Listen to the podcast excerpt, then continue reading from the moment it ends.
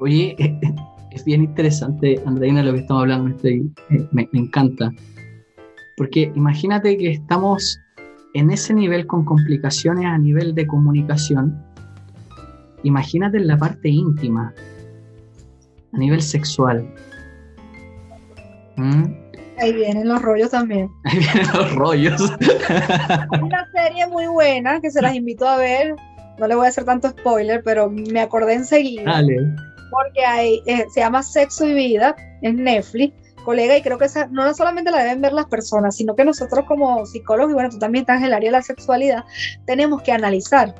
Mira, qué interesante viene todas estas cosas de la disparidad sexual, de cuando la pareja no se habla por los por o tiene una fijación de un método en la sexualidad y entonces cuando se casa se casa con un ideal, como el que tú decías ideal, el príncipe azul, pero en la cama nada, nada de lo que esa persona está acostumbrada o esa fijación que hizo previamente con respecto a la sexualidad. Y esto es terrible porque yo lo vi y yo me reía, ¿no?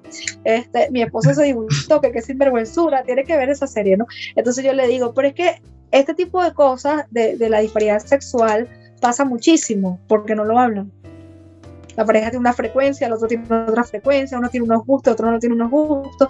Y hay ese mito de que porque él es mi esposo o mi esposa, yo no lo voy a hacer en la cama con él. Entonces es bien interesante e, este, analizar estas cosas. Bueno, ah, ya, ya entramos en esta línea y, y también es el segundo punto que tiene complicidad obviamente con lo que es ser pareja, que tiene que ver con la sexualidad. Ahí tú mencionaste también algo, algo bien interesante, que, que, que comparten ciertos tips o ciertos factores, como por ejemplo la comunicación. Me imagino también que a nivel de, de nuestro sistema, eh, más del sistema nervioso central, de nuestros neurotransmisores, también pasan cosas. ¿Ah? ¿Nos podrías comentar un poquito de eso? Claro, y cuando hay personas que tienen obviamente una, un, un alivio mucho más alta que la pareja, eh, hay que saber también que el hombre y la mujer en cuanto a la sexualidad lo disfrutan de la misma manera, sin embargo, no se conocen y no lo hablan. Por ejemplo, la mujer bendecida y afortunada tiene 8000 terminaciones nerviosas en el clítoris y el hombre tiene 3000 en el pene. Entonces, la mujer no se conoce, no se explora, no le dice a la pareja dónde tiene que tocarla, cómo le gusta, cuál es la frecuencia con que le gusta que la toquen y esto crea a veces pues que la mujer se sienta un poco como que no valorada o no bien estimulada a la hora de la sexualidad. También saber que el hombre eh, en general eh, por este mismo el lóbulo frontal más desarrollado tiene un apetito sexual a veces mucho más elevado que la mujer no, o es más desinhibido el hombre por lo general sus sentidos más desarrollados es la visión y el tacto, por eso es que el hombre tiene tanto que tocar y quiere tocar cada, rato a la mujer y ve tantas cosas y va pasando una mujer y casi que se la lleva a su casa con la vista, porque es su forma de comunicación sexual, mientras que la mujer es auditiva. Entonces el hombre tiene que desarrollar el lenguaje y toda esta, en Venezuela le llamamos labia, toda esta, eh, eh, jerga y todas estas cosas para conquistar a través del lenguaje. Y y como pues la mujer es auditiva. Y la mujer como sabe que el hombre es visual entonces tiene que aprender a maquillarse, a arreglarse, a seducir. Y esta cosa hay que conocerla porque así comprendiendo el, cerebro femenino y masculino entendemos lo que, lo que queremos en el sexo, lo que queremos como pareja y hablarlo. La mujer es altamente también táctil, es auditiva, eh, tarda 20 minutos en conectarse a nivel de la excitación sexual, mientras que el hombre es en cuestión de minutos, a veces hasta segundos. La mujer tiene una ventaja también en el sexo que la tiene que conocer el hombre, que es que es multiorgásmica en su mayoría, puede tener varios orgasmos en una misma relación, mientras que el hombre uno, y que hay un pedido refractario que ambos tienen, pero la mujer puede terminar un acto coital y seguir en el otro. El hombre necesita 15 minutos de descanso, mujeres, de esos hombres descansar, para que él pueda volver a la acción y haya otra vez la erección y haya toda esta excitación. Entonces, tomen, nota. la gente no conoce esto y trae problemas, Ricardo, la pareja. Porque entonces la mujer dice, ya, ya terminó, yo quiero más y no lo puede hacer. O sea, dale chance a que este hombre se active también. Y el hombre entender que es al contrario, es previo a la penetración o al acto coital como tal. Este juego tiene que alargarlo un poco más y no irse tan directo a la penetración, porque la mujer dura entre 15 y 20 minutos en encender los motores. Entonces, explorarse, conocerse, eh, besarse, alargar todo este, este jugueteo los conecta. Mm. Hay que hablarlo. Eh, bueno, diste muchos tips. ¿ah? Eh, yo creo que la gente tiene que empezar también ahí a tomar nota, son, son bien interesantes.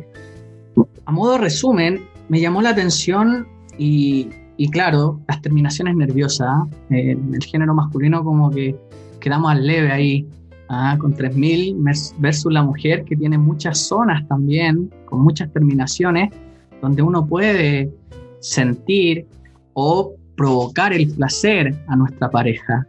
Es bien interesante eso que, que tú lo mencionas. aprender a explorar a la, a, la, a la, mujer, porque hay mujeres que me refieren tener este orgasmo más por excitación, por estimulación eh, clitorial que por estimulación vaginal. ¿No? Hay otras zonas erógenas, está en, los glúteos, está en los senos, está pues, las orejas. Eh, entonces hay que explorar, igual que el hombre, el hombre es muy sensible a veces en el cuello, en las orejas, en las tetillas, este, eh, en, en, el escroto, en toda esta parte que a veces es inexplorada por la mujer. Pero entonces si no se comunican, ¿cómo lo van a saber? Se me vino a la mente un consultante, obviamente por un tema de ética y, de resguardo y confidencialidad, no voy a decir el nombre, pero era un hombre de 55 años. Él llegó muy, muy avergonzado a la consulta y me, dice, eh, acá el chileno, no sé cómo es allá en Venezuela o en los países un poquito más caribeños, yo he estado, pero no estaba en Venezuela, estaba en Colombia, Bolivia, Perú, Acá el chileno es como... En Venezuela son terribles los hombres, pero bueno, vamos a escucharte. Acá en Chile son como un poquito más reservados. Yo creo que este último tiempo se podría decir que estamos un poquito más a, más a toque, como se dice. Sí, lo he notado. El, venezolano es más, nosotros decimos lanzado. Eh. El venezolano le gusta atender a la mujer, le gusta, eh, por lo general, como es tan machista un poco a veces, él tiene que ser llegar a esa mujer porque sí. Entonces, generalmente la explora, la conquista, la busca y el colombiano también. Mm. Y entonces quiere explorar nuevas cosas. O sea, nos parecemos mucho ya que has ido a Colombia. Sí. Pero en, en somos prácticamente hermanos, estamos muy cerca. Sí. Y este y en el caso del hombre chileno no es que no, no, a lo mejor no es que no exprese su amor, sino que de repente un poco más tosco, menos romántico y esto a veces hace que la mujer pues como que no se enganche mucho con ellos o que vea la relación más fatua, más bueno, ya voy a tener una relación y a lo que él diga, ¿no? Entonces creo que los caribeños allí hace un poquito de falta aquí, pero ya tienen bastante de dónde aprender aquí. Sí, no, sí, igual andamos bien, andamos bien, ¿sí o no? Andamos bien. Claro que sí. Entonces, me, acuerdo de este consultante, llega 55 años, hombre adulto, primera vez que iba a, consultar, nunca había ido al psicólogo y me dice, bueno, doctor, yo le explico, no, no soy doctor, soy psicólogo, soy psicoterapeuta, pero es muy difícil muchas veces que sacarle esa cosmovisión de cuando van a ver a alguien que lo va a ayudar. Y me dice, vengo para que me ayude. Y yo le digo, perfecto, ¿en qué te puedo ayudar? Y me dice, y yo digo, ¿qué es eso, por doctor? Me dice, ¿Ah? eh, me dice, no me funciona. Y yo le digo, pero ¿cómo no le funciona? No, mira, resulta que me separé hace unos años y ahora tengo una polola, me dijo, novia, le decimos, bueno, como le dicen ustedes, novia, que le decimos polola. Sí, polola, polola. Entonces tengo una polola y, y, realmente no me está funcionando. Y estoy muy desesperado porque imagínate, yo con 55 años, con toda la experiencia que yo tengo, y empiezan a, funcionar esos mitos sexuales que también los vamos a conversar. ¿ah? Y, y, yo le explico, pero cuénteme, ¿cómo, ¿cómo es el acto? ¿Cómo es el coito sexual? Y él me empieza a relatar que prácticamente era inmediatamente la penetración. Entonces, eso es obvio que, que no funciona y empieza la ansiedad. De, Entonces no tiene mucha experiencia con Exacto, porque hay un desconocimiento de la sociedad, hay un desconocimiento que, bueno, por eso estamos haciendo esto, para que la gente aprenda, ¿ah? y le damos gracias a Andreina por eso. Entonces, me acuerdo que hice una sesión psicoeducativa respecto a lo que era el clítoris y cómo darle placer a su pareja sin la penetración, porque él decía que él tenía ¿ah? este problema. Y, me daba mucha risa porque decía, eso es una disfunción, ¿ah? y le expliqué de qué se trata. Y me dijo, pero es que nunca me había pasado. ¿ah? El ego, ahí, siempre. Eh, bueno, cuento corto, él aprendió lo que tú dijiste. No, que, ya 55 años no, no, está viejo, pero... y, bueno, él aprendió y se fue, yo me acuerdo que le dije, ¿con qué no está viejo, pero, pero tampoco puede tener la misma habilidad. Exacto.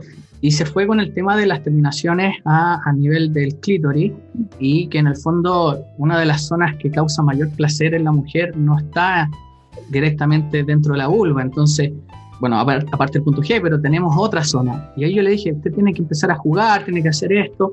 Bueno, me escribe en la cuarta sesión me dice, y me dice, doctor, ya no voy más porque estoy como rey. Me fue súper bien con todo lo que usted me dijo y no vino nunca más a terapia porque aprendió sobre esta psicoeducación. Pero, pero una resolvió, Sí, y se fue muy contento. Ahora, hay algo que, yo también siempre menciono en mis terapias sexuales, desde sexología clínica, que, la sexualidad no tan solo tiene que ver con el coito sexual. Ah, también hay un tema de sexuación ah, que tiene que ver cómo nos vamos configurando en nuestro género, masculino, femenino. Ah, y en la parte erótica recién viene el área más sexualizada. ¿Cierto? ¿Te hace sentido? Sí, sí, claro, claro. Que, que, nada más radica en lo genital, ¿no? Y realmente el órgano por excelencia en la sexualidad es el cerebro. Si no hay una sintonía en nuestro cerebro, en lo que queremos, eh, no hay una compenetración también emocional eh, en esa pareja es difícil que pues el, sexo fluya de una manera eh, positiva, ¿no? Entonces eso a veces se le olvida a las personas porque se va más a lo que tú dices, a, la genitalidad, a la penetración y no estimulan pues toda esta parte eh, previa a, la sexualidad. la intimidad es más que la sexualidad, realmente la intimidad es también conocer a la pareja, acariciarla, escucharla, sentarse, pasarle la mano. Son tantas cosas que te pueden hacer yo le hablo a mis consultantes y le digo, eh, esto no, tiene que ver solo con el coito sexual. Cuando nosotros hablamos de sexualidad, también hablamos de la amatoria.